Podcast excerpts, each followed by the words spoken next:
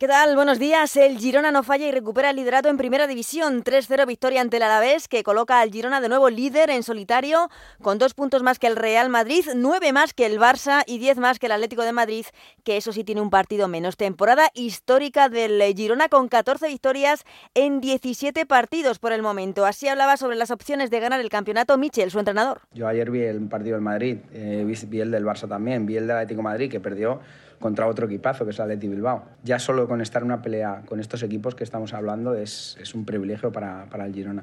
Veremos dónde, dónde está nuestra capacidad, pero a día de hoy sí que podemos decir que estamos luchando con los más grandes.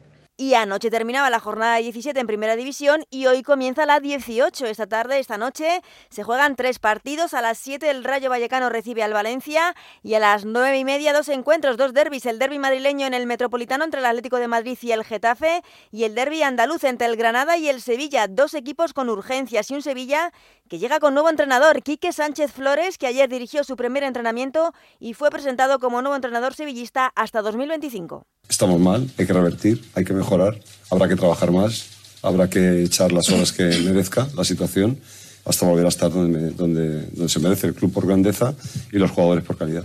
La jornada al completo la podrán seguir a partir de las 7 en el Radio Estadio de Onda Cero. Y no hubo suerte en el sorteo de la Champions, octavos de final, y a los equipos españoles les tocaron los rivales más duros, especialmente a la Real Sociedad, que se las verá con el PSG de Luis Enrique, el campeón francés. El Real Madrid se enfrentará al Leipzig alemán, el Barça contra el Nápoles, campeón italiano, y el Atlético de Madrid se medirá al Inter de Milán, el actual subcampeón de esta Liga de Campeones. Por su parte, el Betis jugará los playoffs de la Conference League ante el Dinamo de Zagreb las eliminatorias ya entre febrero y marzo del año que viene.